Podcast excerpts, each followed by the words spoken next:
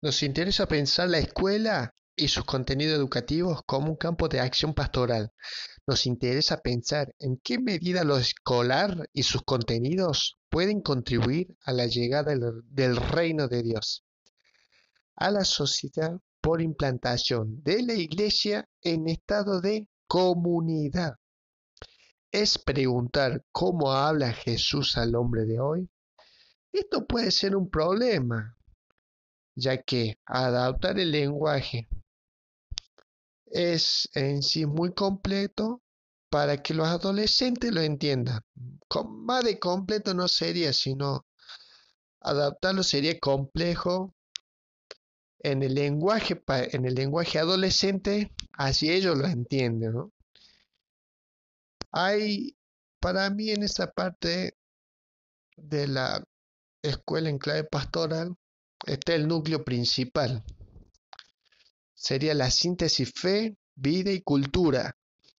La evangelización desde la cultura a través de la luz de la fe con mirada en las situaciones cotidianas que transforma la sociedad.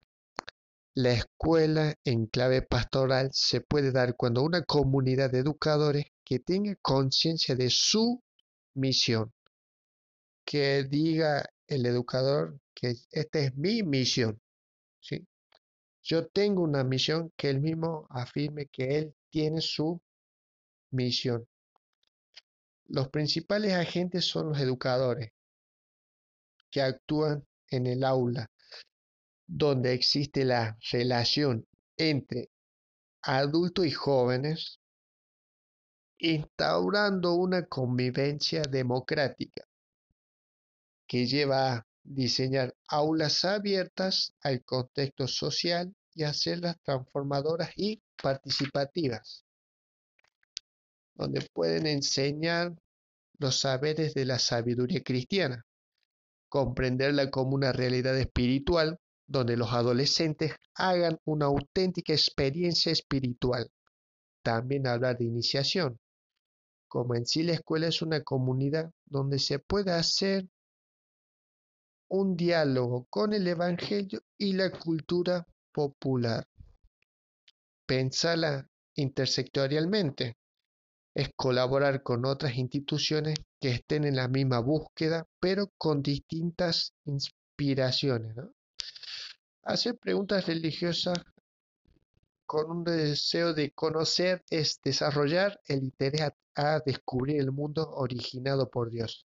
Estar abierto a sus preguntas es guiarlo por medio de la fe a través de sus propias experiencias a la reflexión para su comprensión de descubrir a Dios. El docente busca, busca comprender, digamos, históricamente los contenidos de su disciplina y ponerlos en problemas locales.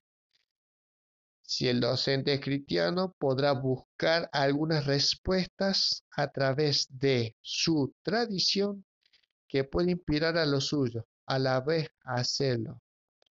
No digamos, opacando ni minimizando al adolescente, sino ayudando a liberarse a que él mismo pueda superar sus límites. Hola, ¿cómo andan? Buenas tardes. Una pregunta. ¿Ustedes saben qué es la filosofía? ¿O cuál es el camino de la filosofía? ¿Y qué nos lleva a filosofar?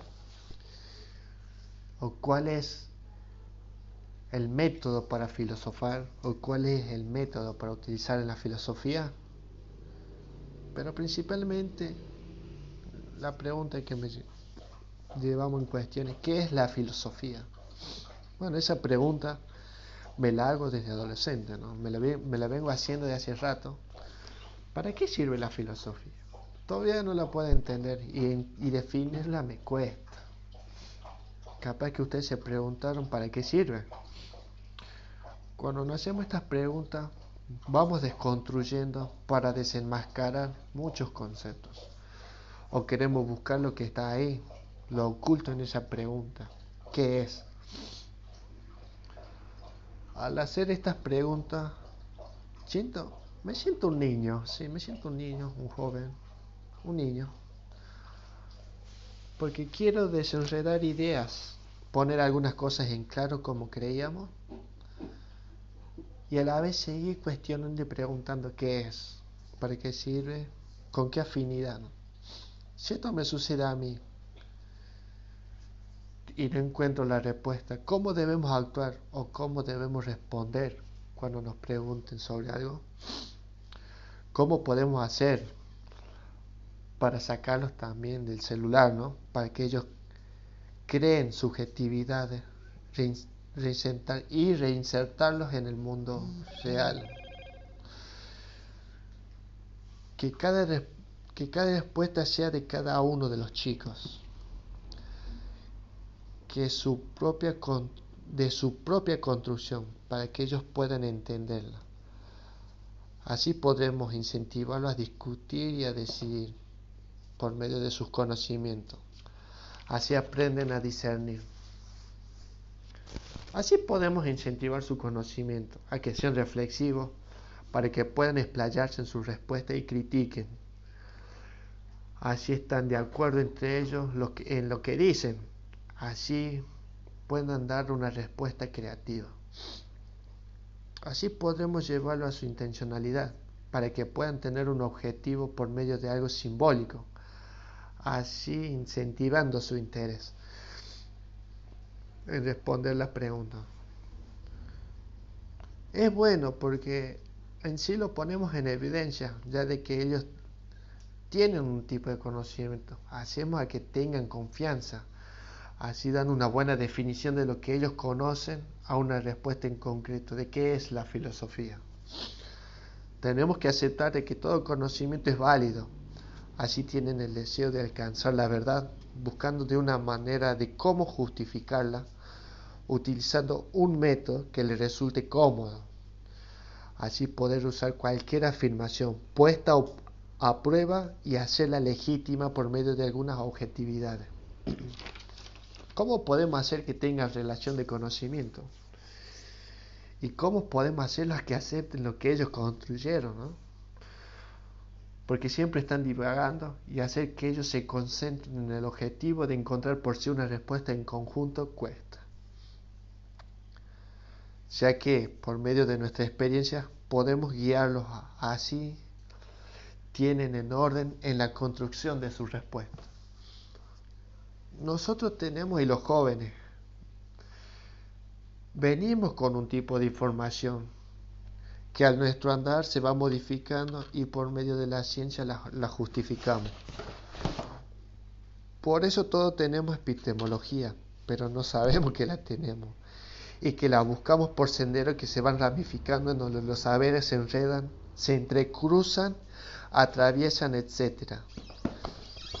Tenemos que comprender que el conocimiento no existe fuera de los otros aspectos de la vida humana y comprender las relaciones entre el saber, el poder, el hacer y el sentir. Intentar comprender el conocimiento y su contexto histórico, en cómo pensaban antes para tratar de plasmarlo en lo presente. Y entender cómo piensan hoy, buscando preguntas y respuestas del pasado, para poder entender y encaminar al presente para un mejor futuro. Por medio de los acontecimientos pasados buenos o malos, con retrocesos o avances inesperados. Podemos comprender que el camino realizado hasta ahora a través de la historia sirvió para la construcción de nuestra cultura y epistemología. En distintas épocas y en un mismo tiempo y en un mismo país coexisten diferentes conceptos de conocimientos. En el transcurso del tiempo se desplegaron interrogantes de cada época, en su contexto y en relación a su forma de ver el mundo hay interrogantes que aparecen y otros se desvanecen. Esta es la forma de construir y entender los problemas que nos permiten hacer una lectura del pasado. A través de la pregunta los hacemos reflexionar, los hacemos la, la hacemos interesantes para captar su atención su pensamiento, para que abra la posibilidad de que construya un conocimiento y a la vez se construya a sí mismo. llevando a replantearse y a modificar y a transformar su respuesta. Los incentivamos a que conozcan que son capaces de derribar sus barreras, el miedo, a reflexionar, a opinar, a que sepan que no tienen límites y que sirva para que ellos puedan mejorar aquello, que puedan mejorar aquello y que puedan cambiar y que pueden cambiar. Hay que incentivarlos al diálogo, a que puedan investigar en conjunto, a que se presten cada uno su, a que presten cada uno su punto y ponga prueba en conjunto prueba en conjunto ponga a prueba en conjunto nosotros tenemos que estimularlos a la reflexión a que cada uno exprese con claridad que sea escuchado y comprendido por los demás ya que las relaciones favorecen a la cooperación hola cómo andan buenas tardes una pregunta. ¿Ustedes saben qué es la filosofía? ¿O cuál es el camino de la filosofía? ¿Y qué nos lleva a filosofar? ¿O cuál es el método para filosofar? ¿O cuál es el método para utilizar en la filosofía? Pero principalmente la pregunta que me llevamos en cuestión es ¿qué es la filosofía? Bueno, esa pregunta me la hago desde adolescente, ¿no? me, la, me la vengo haciendo de hace rato. ¿Para qué sirve la filosofía? Todavía no la puedo entender y, y definirla me cuesta. Capaz que ustedes se preguntaron para qué sirve. Cuando nos hacemos estas preguntas, vamos desconstruyendo para desenmascarar muchos conceptos. O queremos buscar lo que está ahí, lo oculto en esa pregunta. ¿Qué es? al hacer estas preguntas, siento, me siento un niño, sí, me siento un niño, un joven, un niño. Porque quiero desenredar ideas, poner algunas cosas en claro como creíamos, y a la vez seguir cuestionando y preguntando qué es, para qué sirve, con qué afinidad. Si esto me sucede a mí, y no encuentro la respuesta. ¿Cómo debemos actuar o cómo debemos responder cuando nos pregunten sobre algo? ¿Cómo podemos hacer para sacarlos también del celular, ¿no? Para que ellos creen subjetividades y reinsertarlos en el mundo real. Que cada, que cada respuesta sea de cada uno de los chicos que su propia de su propia construcción para que ellos puedan entenderla. Así podremos incentivarlos a discutir y a decidir por medio de sus conocimientos. Así aprenden a discernir. Así podemos incentivar su conocimiento, a que sean reflexivos, para que puedan explayarse en su respuesta y critiquen. Así están de acuerdo entre ellos en lo que dicen Así puedan dar una respuesta creativa. Así podremos llevarlo a su intencionalidad, para que puedan tener un objetivo por medio de algo simbólico, así incentivando su interés en responder las preguntas. Es bueno porque en sí lo ponemos en evidencia, ya de que ellos tienen un tipo de conocimiento. Hacemos a que tengan confianza Así dan una buena definición de lo que ellos conocen a una respuesta en concreto de qué es la filosofía. Tenemos que aceptar de que todo conocimiento es válido. Así tienen el deseo de alcanzar la verdad, buscando de una manera de cómo justificarla, utilizando un método que les resulte cómodo. Así poder usar cualquier afirmación puesta a prueba y hacerla legítima por medio de algunas objetividades. ¿Cómo podemos hacer que tengan relación de conocimiento? ¿Y cómo podemos hacerlos que acepten lo que ellos construyeron? Porque siempre están divagando y hacer que ellos se concentren en el objetivo de encontrar por sí una respuesta en conjunto cuesta. Ya que por medio de nuestra experiencia podemos guiarlos así, tienen en orden en la construcción de su respuesta nosotros tenemos, y los jóvenes, venimos con un tipo de información que al nuestro andar se va modificando y por medio de la ciencia la, la justificamos. Por eso todos tenemos epistemología, pero no sabemos que la tenemos y que la buscamos por senderos que se van ramificando en donde los saberes se enredan, se entrecruzan, atraviesan, etc. Tenemos que comprender que el conocimiento no existe fuera de los otros aspectos de la vida humana y comprender las relaciones entre el saber, el poder, el hacer y el sentir. Intentar comprender el conocimiento y su contexto histórico, en cómo pensaban antes para tratar de plasmarlo en lo presente. Y entender cómo piensan hoy, buscando preguntas y respuestas del pasado, para poder entender y encaminar al presente para un mejor futuro. Por medio de los acontecimientos pasados buenos o malos, con retrocesos o avances inesperados. Podemos comprender que el camino realizado hasta ahora a través de la historia sirvió para la construcción de nuestra cultura y epistemología. En distintas épocas y en un mismo tiempo y en un mismo país coexisten diferentes conceptos de conocimientos. En el transcurso del tiempo se desplegaron interrogantes de cada época, en su contexto y en relación a su forma de ver el mundo. Hay interrogantes que aparecen y otros se desvanecen. Esta es la forma de construir y entender los problemas que nos permiten hacer una lectura del pasado. A través de la pregunta los hacemos reflexionar, los hacemos la, hacemos interesantes para captar su atención su pensamiento, para que abra la posibilidad de que construya un conocimiento y a la vez se construya a sí mismo, llevando a replantearse y a modificar y a transformar su respuesta.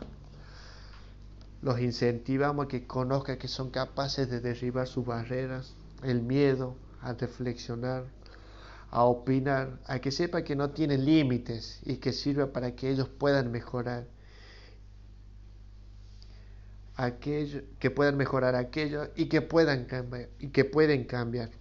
Hay que incentivarlos al diálogo, a que puedan investigar en conjunto, a que se presten cada uno su a que presten cada uno su punto y ponga a prueba en conjunto